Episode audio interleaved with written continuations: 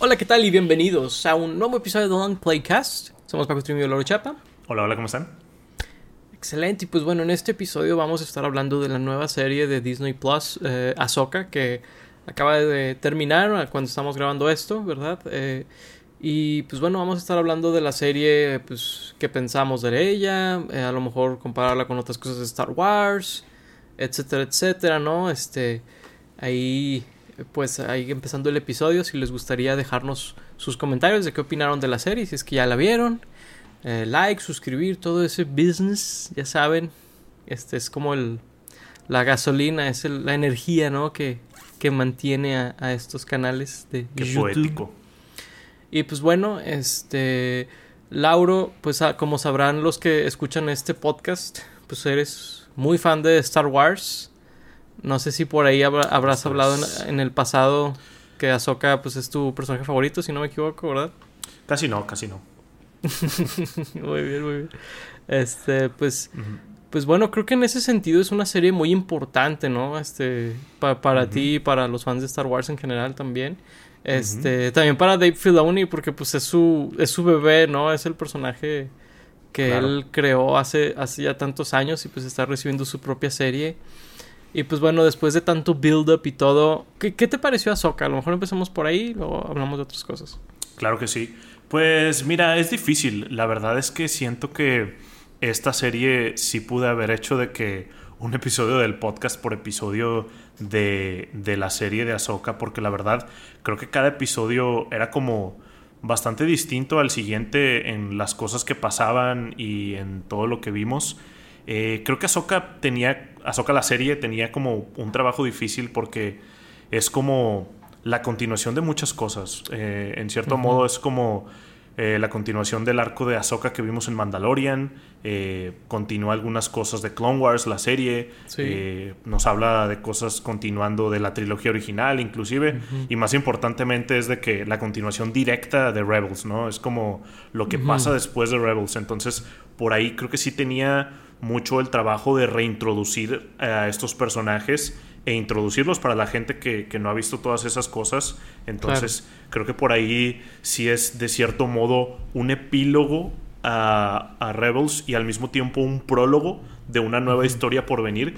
Creo que esta temporada se siente muy así como muy introductoria slash reintroductoria a algo nuevo que va a pasar. No es como algunas otras series de Star Wars que se sienten medio definitivas en cuanto a que probablemente no, no veamos otras temporadas y así Claro. lo tengamos bien. Ahsoka sí se siente como que un nuevo empezar para algo y que te está mostrando apenas cómo va a, a ser la historia esta que, que van a manejar aquí.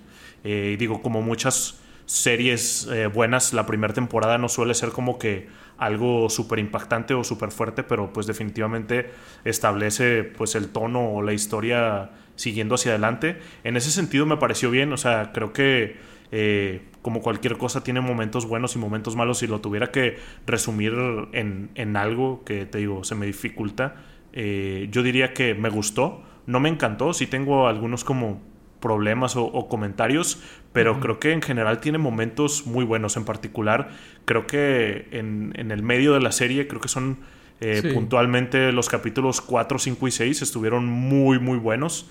Eh, me gustaron bastante eh, algunos momentos que, que vimos ahí. En general, algunos temas que, que tocan eh, esta serie con, con el arco ahí de Ahsoka, de Sabine. Eh, me parecieron eh, buenos y me gustaron algunas interacciones que vemos ahí con algunos personajes. Eh, me gustaron mucho eh, los villanos, o bueno, no los villanos, los antagonistas de, de esta serie, porque Claro. creo que los villanos son otros. Estoy hablando de los Jedi obscuros que, a los que se enfrentan ahí nuestros héroes. Ellos me gustaron bastante y me gustaría ver más de ellos. Por ahí lastimosamente falleció el actor de, de Scroll, entonces Sí, va a ser un tema de, de cómo Ray continúan ahí. Sí, Ray Stevenson falleció, va a ser un tema ahí de cómo pues continúan ese personaje o así. Pero bueno, Claro. ya creo que dije mucho. Sí, ¿Qué, sí. qué te eh, pareció a ti? Hay que, hay que eh, voy, voy a retroceder un poquito, ¿no? Sí. Porque sí son muchas cosas. Pero fíjate que a mí ah, es- estoy muy mixto.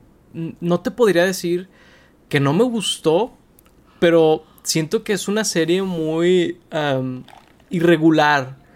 Porque, de hecho, lo que dijiste ahorita es como muy puntual. Eh, intenta reintroducir muchas cosas, intenta... Porque no las está reintroduciendo, para mucha gente va a ser nuevo, ¿no? Porque mucha gente ve nada más lo live action. Y es, al ser básicamente la nueva temporada de Rebels hacia el final, medio tiene que hacer todo esto y personajes que ya o murieron o no van a salir o lo que sea. Es de que, bueno, y él porque era importante y cosas así como que sí, sí siento que la, la serie batalló mucho con eso. Es, está, pues potencialmente primera temporada, ¿no? Sí siento que eh, por culpa de ese tipo de cosas, medio no puede la serie nada más como que ser su propia historia y medio termina no teniendo mucha historia como que en el momento. No sé si me explico. ¿verdad? O sea, como que... Y si, pero tiene momentos padres y tiene como que eh, cosas padres eh, en el camino. Eh, y, en general creo que, o sea, está, estoy muy en medio, o sea, eh, me, da gusto que no le demos calificaciones a las series en este podcast porque no sabría qué calificación darle. Estoy batallando en saber si me gustó o no. Este, pero, por ejemplo, yo siento que la gente que es muy, muy fan, así de que es súper metida en Star Wars, siento que la van a disfrutar más que la persona promedio porque porque pueden hilar mucho más fácil todo lo que está sucediendo, ¿no? Pero al mismo tiempo siento que para ellos o para ti, ¿verdad, eh, Lauro? Que, y para algunos que nos escuchan, que también eh, conocemos por ahí, que son muy fans de Star Wars, eh, a lo mejor y para ustedes la historia va muy lento por cómo reintroduce cosas, ¿no? A lo mejor como que también por ahí no es tampoco perfecta para ustedes. Y, ese es el problema de, de una serie como, como Ahsoka en el tema de pues está colocada, como dices tú, en el final de algo, o sea, quiere atar todos los cabos que estaban sueltos para poder después contar otra historia, que, como dices tú, muy seguramente va a ser la intención, ¿verdad? Sí, eh, yo sí creo que sí la serie fue hecha mucho para, para los fans. Eh, me gustan mucho los temas como de lore que introduce y como dices tú, cosas que hila de, de algunos personajes que no se habían conocido, por ejemplo, y que eh, algunos eh, conceptos o eventos que no conocíamos, me gusta cómo, cómo maneja esto esta serie.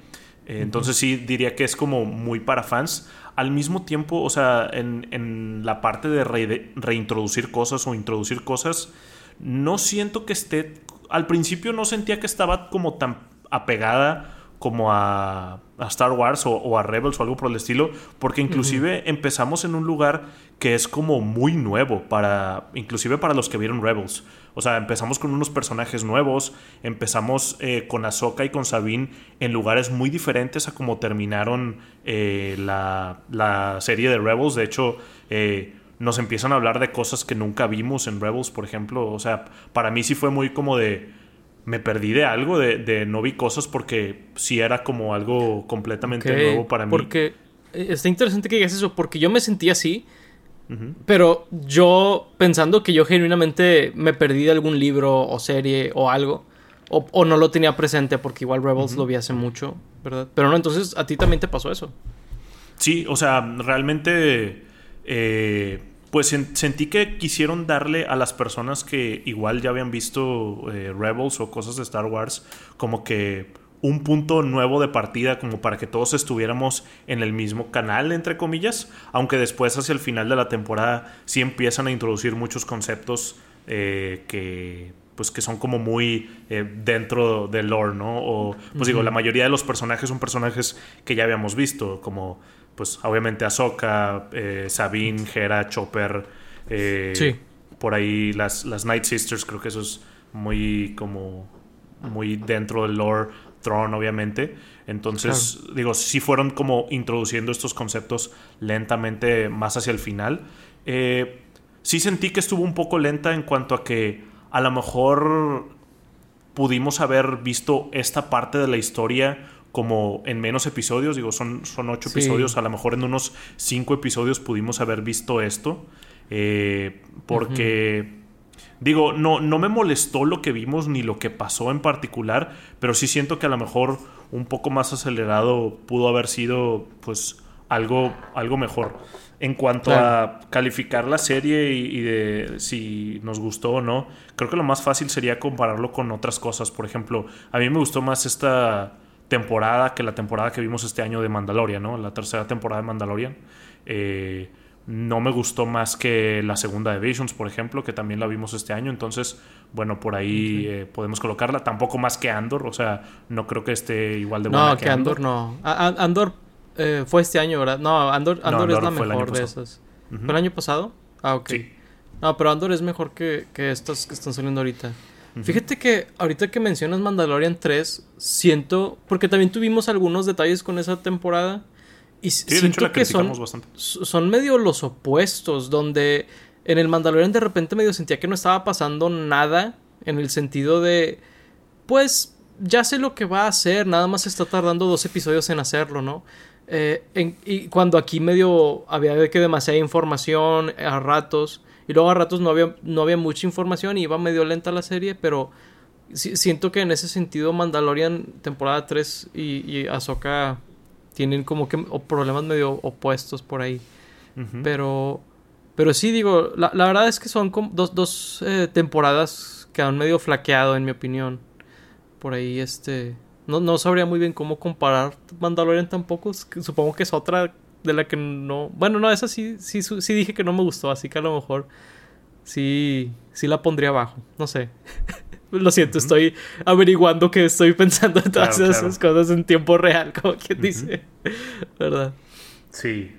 Este. Sí, digo, eh, por ahí, pues hablando un poco más de, de, los personajes, sí tuve un tema en particular en donde eh, me cuesta trabajo como aceptar la, caracterización de los personajes. Mm. Yo estoy como muy casado con la caracterización que tengo pues de Ahsoka en, particular, digo, como decías tú, mi personaje favorito, eh, también de Sabine, de Ezra, de Tron, y muchos de ellos eh, los sentía como muy diferentes a las series animadas, digo, sé que en las series animadas pues muchas veces se hacen cosas como más exageradas, se hacen cosas como más infantiles, ¿por qué no? O sea, digo, Rebels en particular era una serie un poco más infantil que, no sé, las últimas temporadas de, Clone Wars o los momentos más eh, fuertes de Clone Wars. Creo que Rebels era un poco más infantil, aunque tampoco tanto.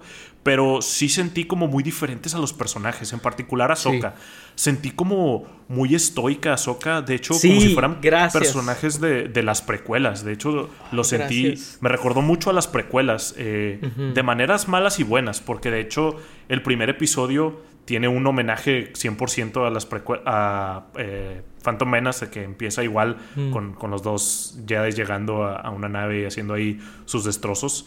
Pero los primeros, los primeros episodios sí los sentía como de muy George Lucas dirigiendo eh, las precuelas, que digo, supongo que tiene sentido. Esta, esta, esta, ese primer episodio está dirigido por Dave Filoni. Dave Filoni fue un alumno de George Lucas, entonces pues supongo que está por ahí, pero Ahsoka era como un personaje bastante expresivo, al menos en, mi opinión, y se volvió como, como qui no sé.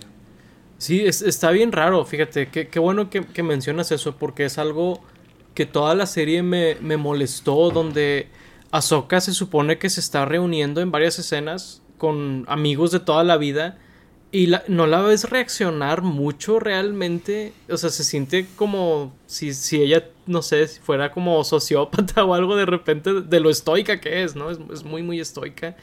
Este, sí, sí noté eso bastante. Eh, no había relacionado que el primer episodio lo dirigió Dave Filoni y que ella actúa así en la serie porque también actúa así el resto de la serie, supongo. Eh, por ahí a lo mejor en el último episodio es donde la vemos sonreír, que hasta se me hizo muy, un poco extraño verla sonreír porque como que no la habíamos visto, ¿sabes? Digo, sí es como una soca muy diferente en el sentido de que la última vez que la vimos, ignorando tal vez el, el episodio de Book of Buffett y de Mandalorian, la última vez que la vimos, ella descubrió que su maestro se convirtió en de que el Darth Vader, uno de los, personajes más malvados del universo, eh, que después tuvo que ver cómo el imperio conquistaba el mundo y no poder hacer nada al respecto después cómo murió él, etcétera, cómo sufrió mucha gente, vio cómo Ezra se perdió en el universo y básicamente su grupito de, rebeldes, eh, ahí muere uno de ellos y se separan, o sea, sé que ha, vivido muchas cosas y ha pasado mucho tiempo también desde, desde eso, o sea, Ahsoka ya es alguien grande o vieja, hasta se podría decir. Entonces, o sea, podría ver por ese lado, o sea, todas sus, las vivencias que ha tenido, eh, los problemas que ha tenido. Digo, los, los Jedi por lo general se caracterizan un poco en el estoicismo, pero, pero sí siento que fue pero ella no es un, poco Jedi, de más. ¿o sí? Pues no, ella, ella no es un Jedi, tienes razón. Pero pues digo, aprendió completamente de, Jedi y su maestro pues era, era alguien bastante así.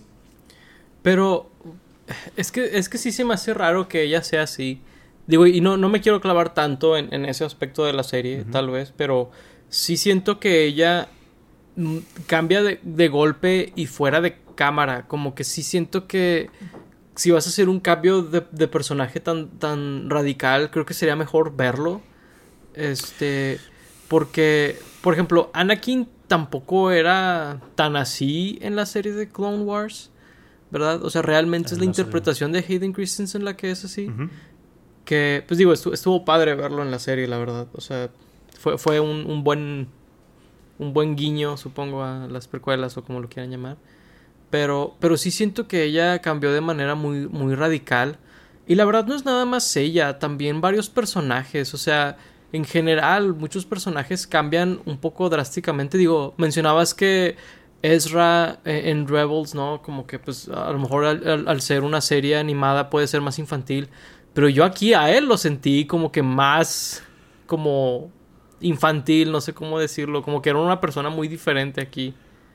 Mm, a Ezra a mí se me hizo muy, muy parecido, o sea, Ezra siempre fue este personaje como muy jovial, muy como juguetón. Entonces, digo, a Ezra lo sentí muy, muy parecido, la verdad. Eh, y también a Sabine. Sabine es como que, pues, esta niña mm. adolescente, digo, ya pasó la veo más similar. tiempo.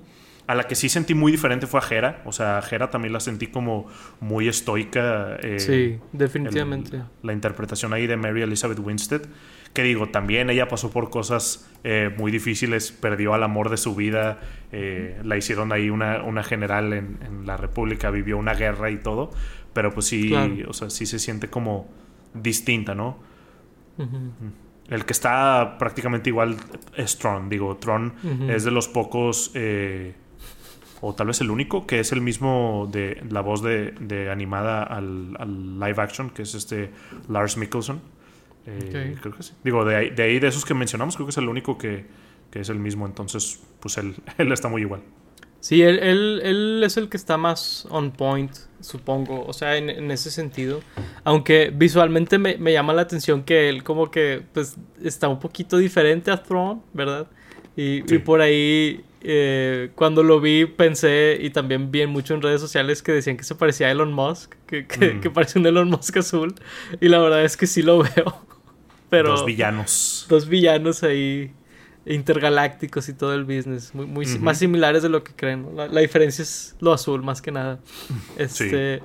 Pero sí me, llamó la atención ese aspecto de, del personaje. Y, y hasta eso siento que vimos relativamente poco a Throne. O sea, porque lo vemos muy tarde en la serie, ¿verdad? Sí, vemos a Tron como muy tarde en la serie y también lo vemos en una posición que creo que nunca lo habíamos visto en, Star Wars, que es del underdog.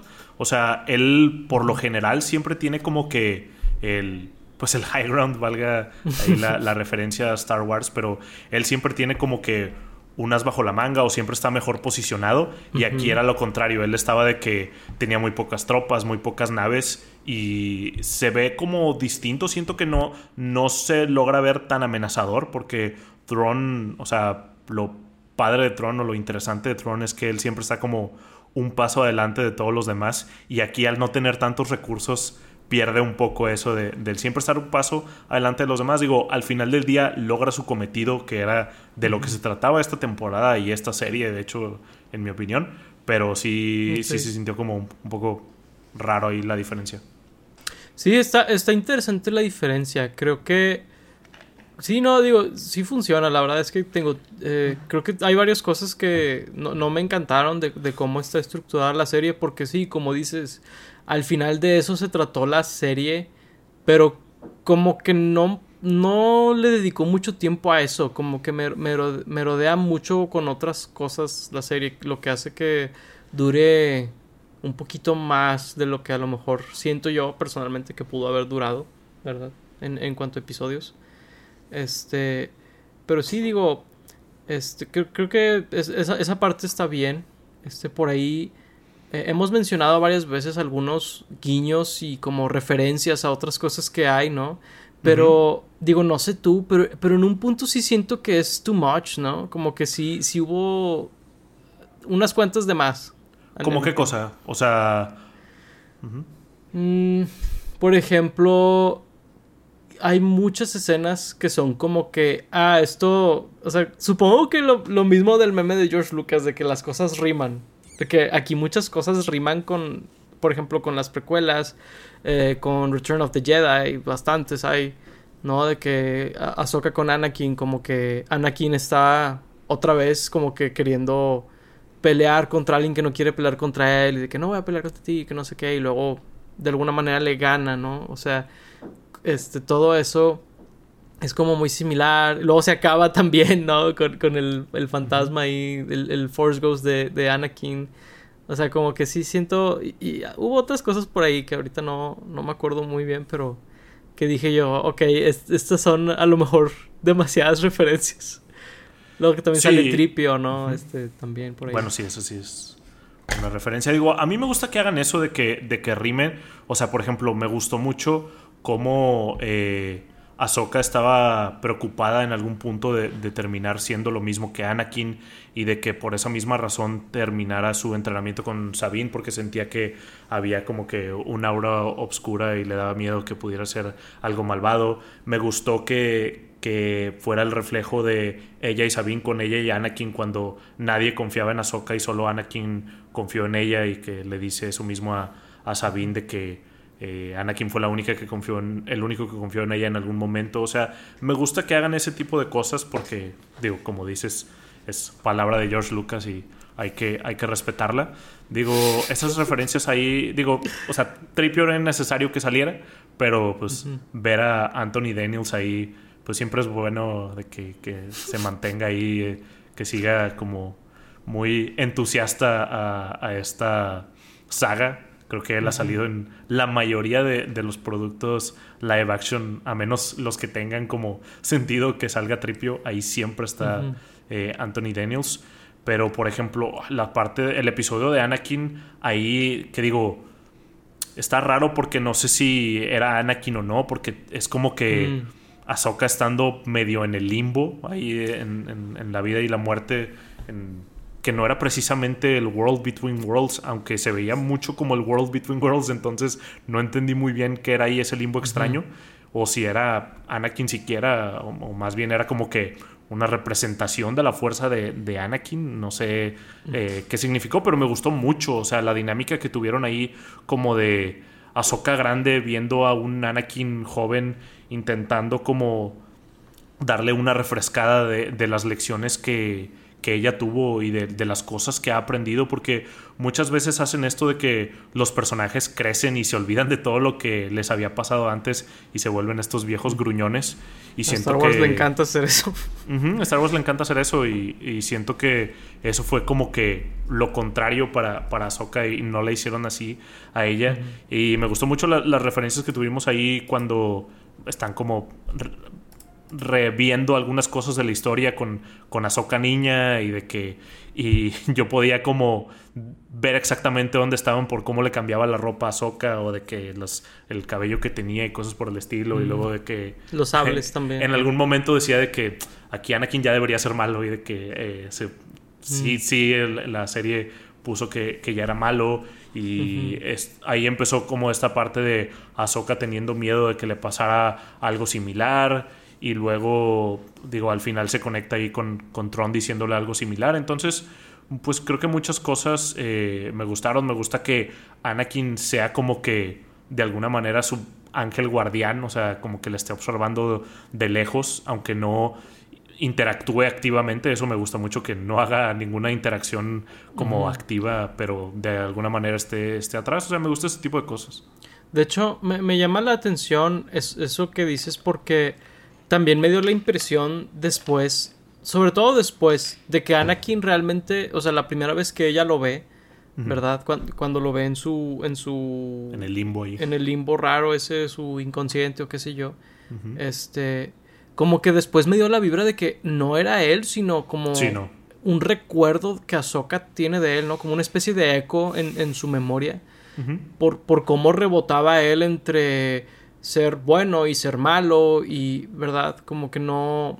Y pues Anakin realmente su espíritu no sería malo de acuerdo al final de, de Return of the Jedi, ¿no? Y, y, de otras cosas. Entonces sí, como que, como que dije, ah, ok, entonces no es Anakin, o sea, realmente es como eh, ella recordándolo, ¿no? Pero pues, al final sí sale su, su espíritu tal cual, ¿no? Anakin ahí. El que sí es. El, el Mesías espacial ahí. Sí, sí, yo también me quedé con la idea de que no era Anakin, o sea, era alguna manera de la fuerza de despertar a Soka o como dices, su subconsciente creando algún tipo de imagen de Anakin, como recordándole a ella misma.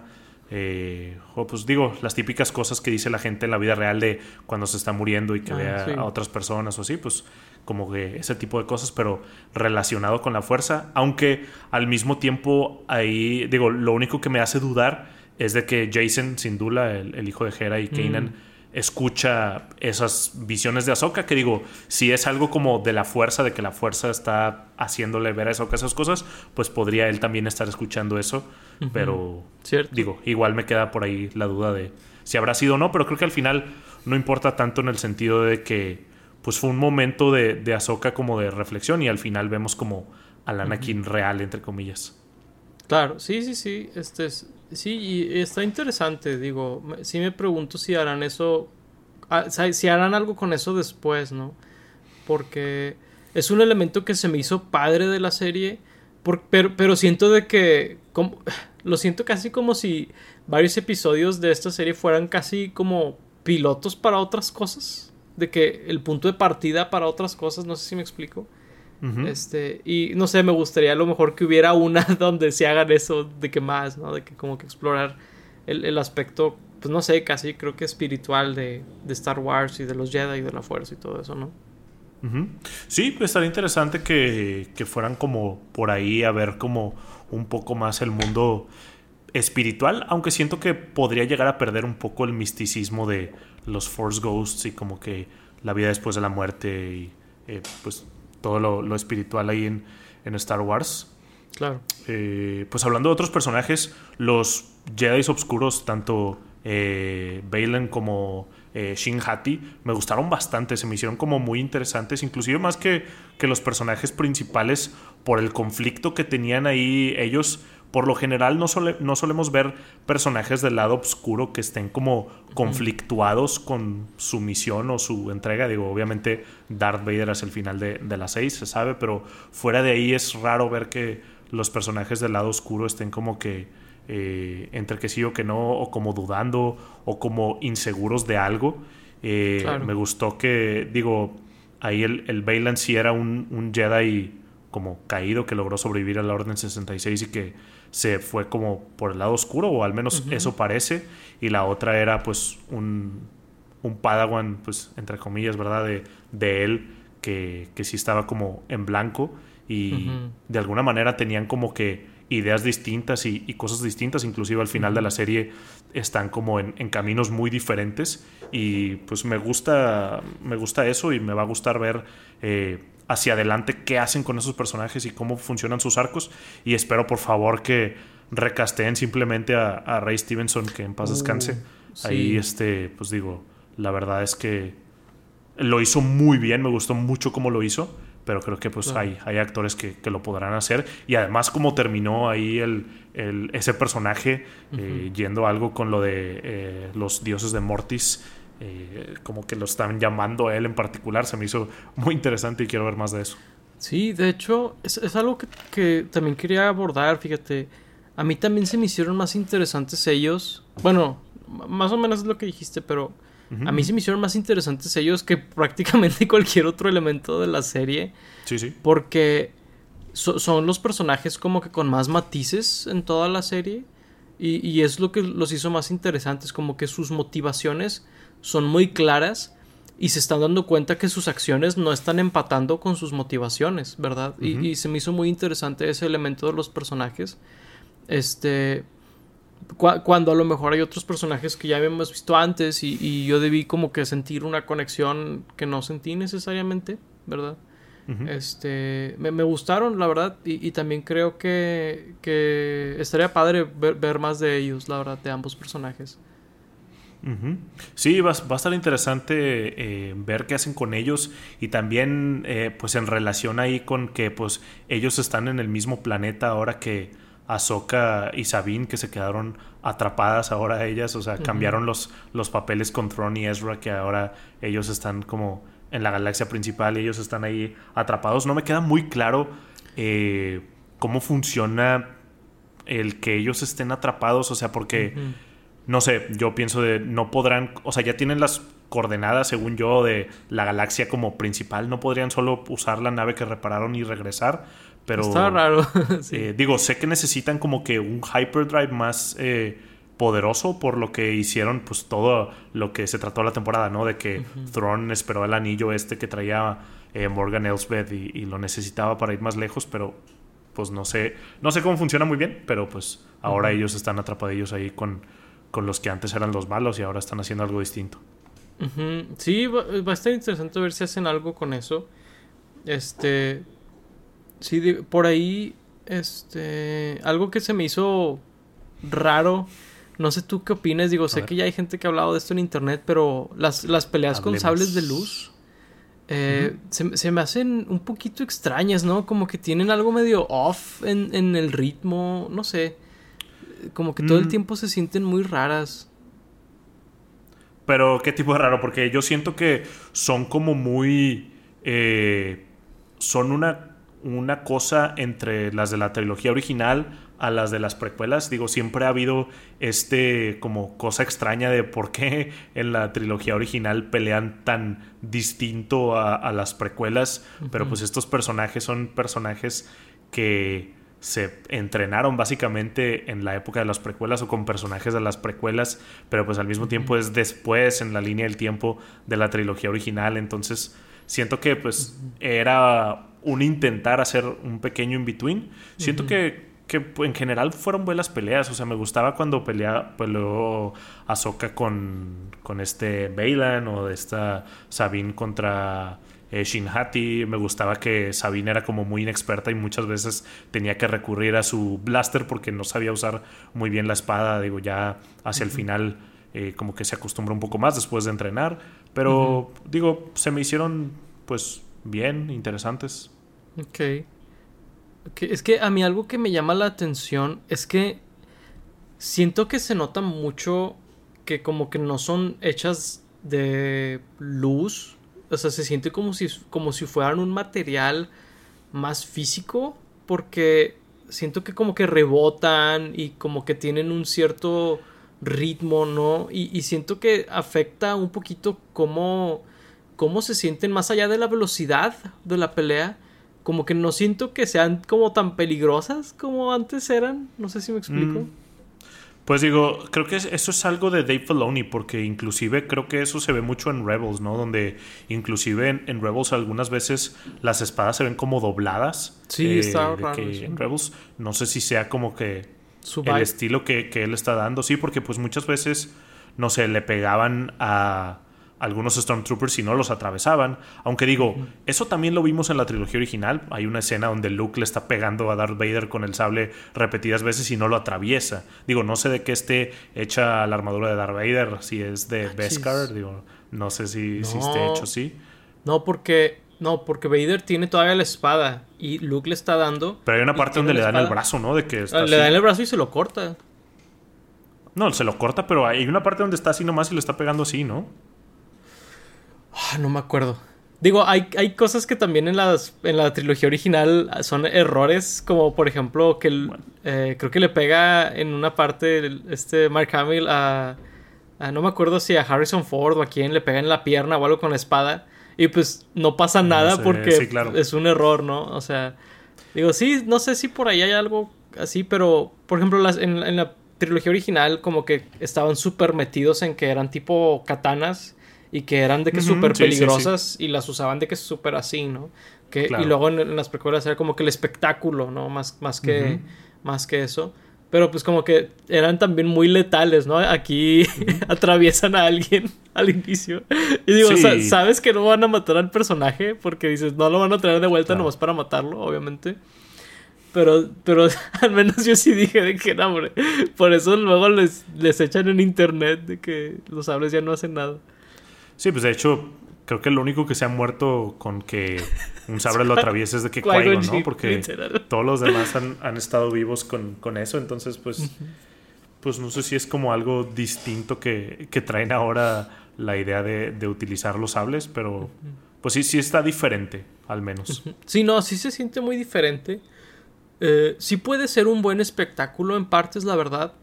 Este, y sí veo el beneficio de cómo hacen los sables ahora, porque eh, por ejemplo, todo el tiempo está la iluminación muy como debería ser, como quien dice, en vez de ser como que esta cosa que está puesta en postproducción. O sea, entiendo por qué lo hacen como lo hacen, o sea, no, no es que no tenga mérito, simplemente no es perfecto, vaya, o sea, sí, sí siento que de repente puede sentirse muy diferente el, combate.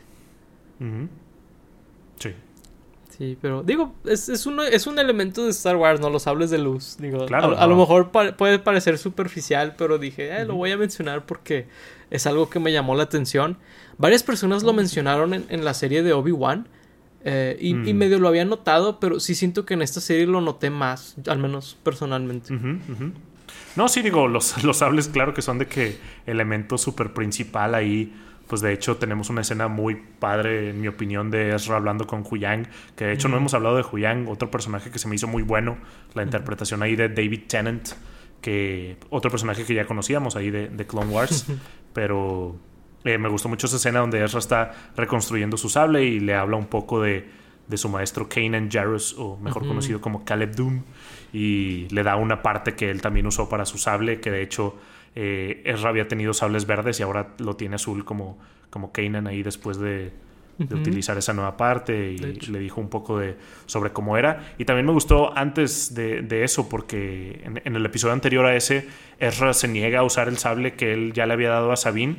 Y me gustó eso porque el, toda la, la, trayectoria o el arco de Ezra durante Rebels era de que no siempre tenía que usar su sable o de que no por tener un sable lo hacía un Jedi que era una lección que, le ponía mucho este Kanan, hacia Ezra. Y digo, también en, en las películas lo vemos mucho con los personajes más poderosos no usan tanto su sable. Digo, Yoda por ahí eh, lo usa poco. Eh, también Darth Sidious lo, usa poco relativamente comparado con lo, pues, lo, laxo que lo usan todos los pues demás. De hecho, realmente los vienen usando hasta las precuelas, ¿no? Porque en la trilogía original ninguno de ellos usó sable. Ninguno de ellos lo usa. De hecho, ni sabríamos que, tiene, ¿no? Porque ni siquiera se ve que tengan ahí el, manguillo por ahí. Pero, pues sí, es una cosa como interesante y me gustó, me gustó esa parte, verla con con Ezra de, pues sí, o sea, los sables es algo muy importante en Star Wars y como dije antes de que Sabine no fuera completamente una experta muchas veces, hasta creo que hay una parte donde Ahsoka le dice que no, hombre, guarda tu sable y saca la pistola o no sé qué porque, porque no la estaba armando, pero finalmente como que después de entrenar lo hace mejor. Sí, está, está interesante esa escena porque pues es este droide, ¿no? Que, que pues estuvo con tantos Padawans, ¿no? Les ayudó a, armar tantos sables y todo esto. Este, se, me hace, se me hace cool esa parte de, de, de que, pues, pues volvemos a que rime o lo que sea, ¿no? O sea, está, cool, está padre. Sí. Eh, otra parte que me gustó mucho es la música. Digo, hay unas cuantas piezas que sí están de que completamente fuera de lugar. En el primer episodio en particular, creo que hay una cuando Sabine está de que en su speeder creo que le pone una canción ah, de, rock, o algo así. Que digo, aquí estoy seguro, digo, no, no, estoy seguro, ¿verdad? Porque yo no estuve en la producción y, no los conozco ni nada, pero que eso fue más de, de pues, los higher ups o no sé, los, los, ejecutivos o algo así, porque lo hemos visto en otras series. Si no lo de que en Book of Buffett, por ahí, creo que en Mandalorian no, en, en Obi-Wan tampoco, pero en Book of Buffett recuerdo haber escuchado cosas así y eran compositores diferentes, entonces creo que eso no es del compositor porque por ejemplo, él, compuso todo lo de Rebels y lo de Clone Wars y no habíamos visto algo así, entonces voy a, voy a decir que eso fue de, de ahí de, los productores o de Disney o lo que sea. Porque fuera de, esas piezas que estaban muy fuera de lugar, la música está muy, muy chida. Kevin Kiner para mí es de que el que debería reemplazar a, John Williams como el compositor de Star Wars, porque hay unas piezas tanto nuevas como, como viejas de, él mismo o de John Williams que, las utiliza muy, muy bien y me gustó bastante la, la música en esta serie. Sí, digo, no, no sé si recuerdo alguna otra escena, pero sí, recuerdo cuando, cuando esa música empezó, desde que, oh, no, esto no va aquí. Sí, no, no, no. O sea, se, se, me hizo como cuando en, en, las de Star Trek nuevas, bueno, las películas, ¿no? Que, que empiezan con la de Sabotage, ¿no? Pero esa, esa, esa saga sí sucede en nuestro mundo, o sea, en, el, en un futuro alterno, como quien dice, ¿no? O, ficticio. Pero Star Wars no, entonces sí está medio raro como, no sé, meten algo que no va, siento yo. Sí, digo, el mismo George Lucas lo, ha hecho, ¿no? Con ediciones especiales de Star Wars ahí en el oh, legendario episodio 6. claro, ¿no? Y lo criticamos también en su Sí, por supuesto. Pero sí, pero todo lo demás, bastante buena la, música de Kevin Keener. Claro, claro. Sí, la verdad, bastante sólido en general. Este, también siento que no sobreutilizaba los temas clásicos, que a veces es un tema, ¿verdad? No, o sea, se me hizo que lo usó correctamente siempre. Bastante, bastante correctamente. Eh, ¿Qué más te gustaría abordar? Siento que tienes otro tema por ahí.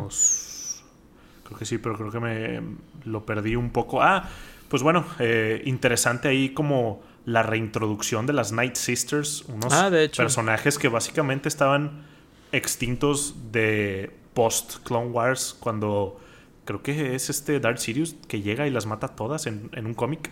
Pero al parecer estas tres no sé si sobrevivieron o si estaban como que en este planeta pues muy lejano en, las Outer Regions que al parecer era como que un viejo Datomir o algo así por el estilo y quieren mm. reconstruir el, el Datomir original con las Night Sisters que digo son personajes bastante rotos en el sentido de que pues usan magia, que es un elemento de Star Wars que no vemos tan seguido, o sea, obviamente lo vemos solo con ellas, ahí en Clone Wars eh, hay unos personajes en la serie de videojuegos de Jedi Fallen Order o Jedi Survivor que, que salen ahí unas Night Sisters también, entonces agregan elementos como que hay que tener cuidado con ellos, ¿no? Porque siento que fácilmente se, se, pueden salir de control. Interesante que estén intentando eh, traerlas a lo mejor, digo, sé que esto probablemente no, guste, pero a lo mejor va a ser como expliquen ahí cómo eh, está de vuelta el legendario Palpatine.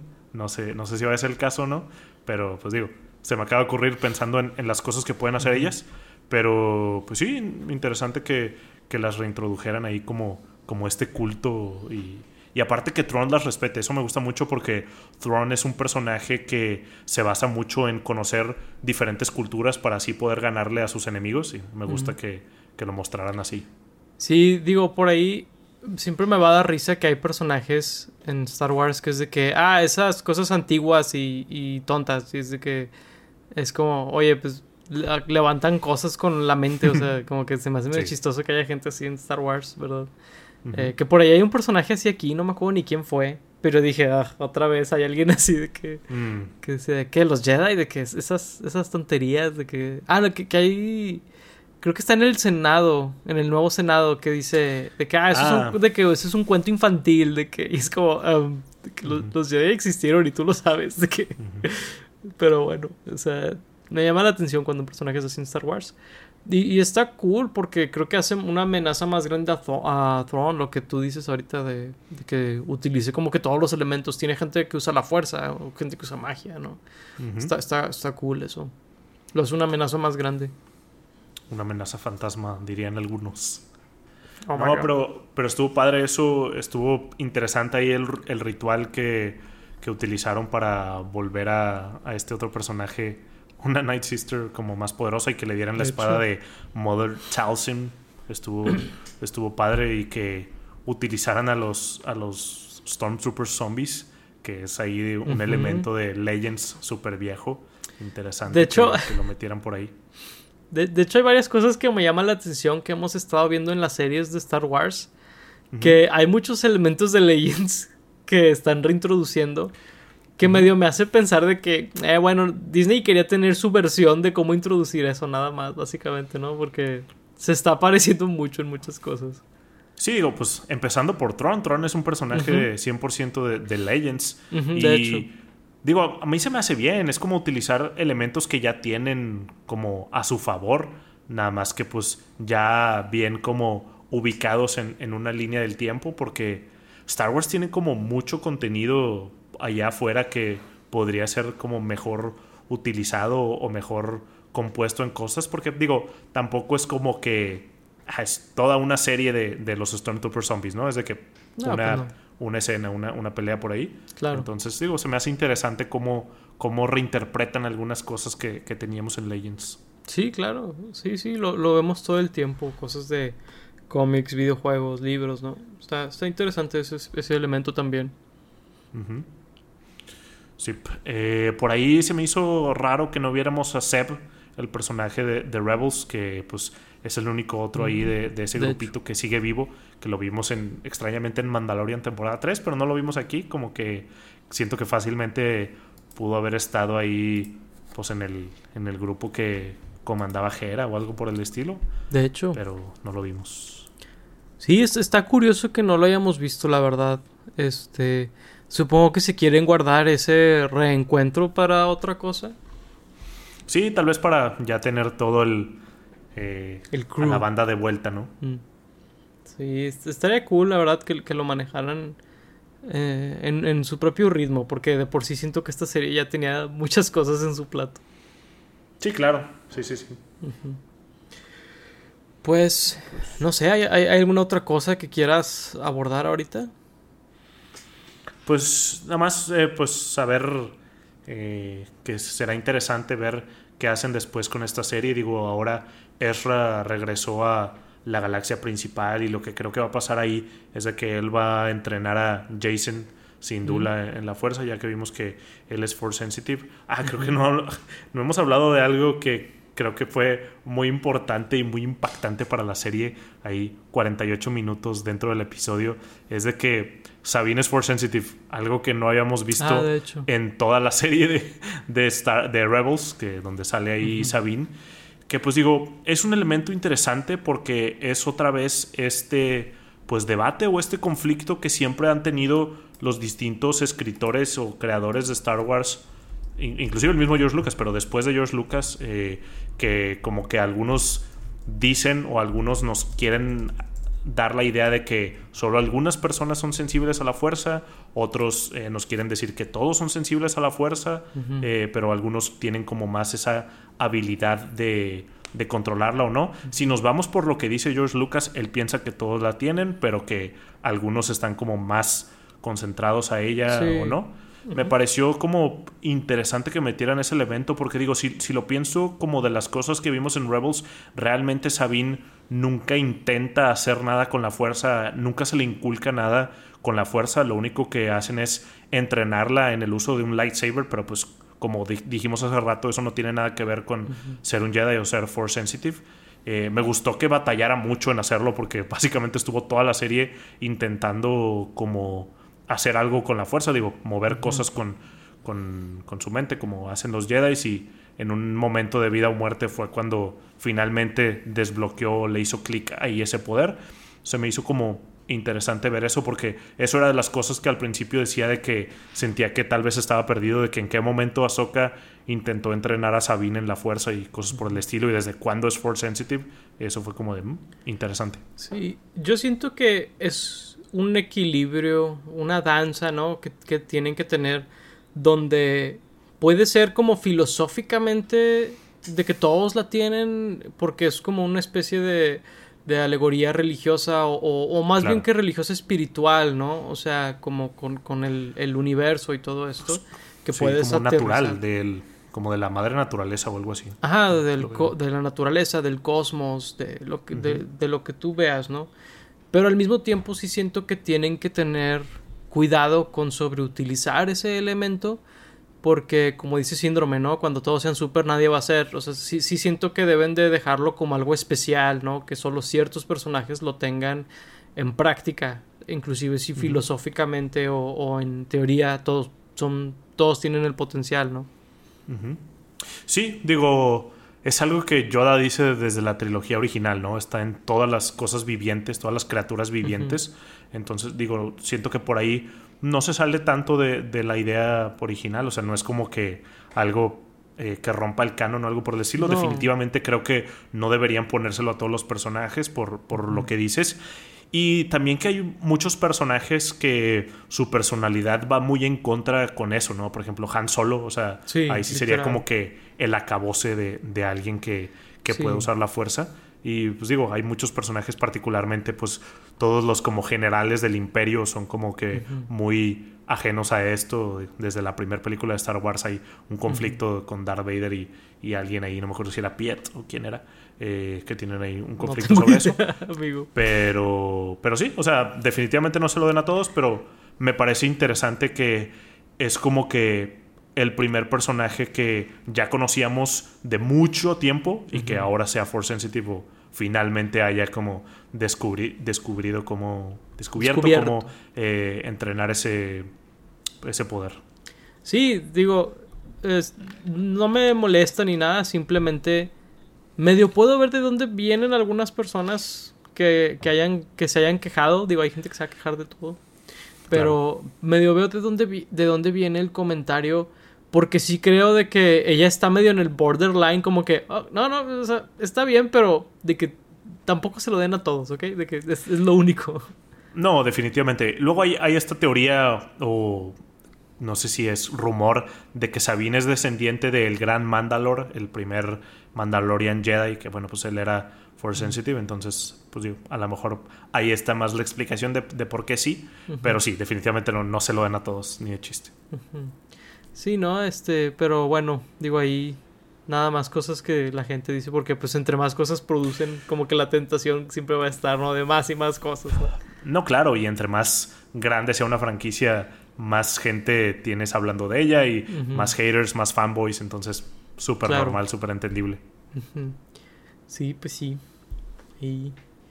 Mm, no sé, ¿algo más que quisieras decir de la serie o ah, de Star Wars? Tantas cosas. Pero no, dejémoslo para, para otro episodio la siguiente vez que, veamos algo de Star Wars porque Muy bien. no se va a acabar. No.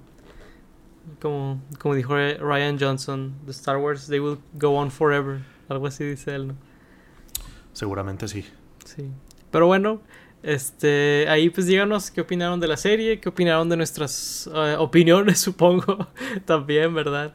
Ahí si les gustó este video denle like y suscríbanse, si no les gustó pásenselo a alguien que les cae mal, ¿verdad? Uh. Este, ahí este, es una broma, pero este, pues les agradecemos mucho que, que, nos hayan escuchado, la verdad, este, siempre nos da mucho gusto.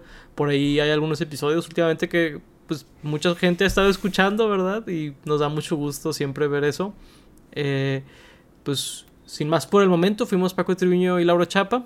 Gracias por escucharnos. Hasta la próxima. Bye bye.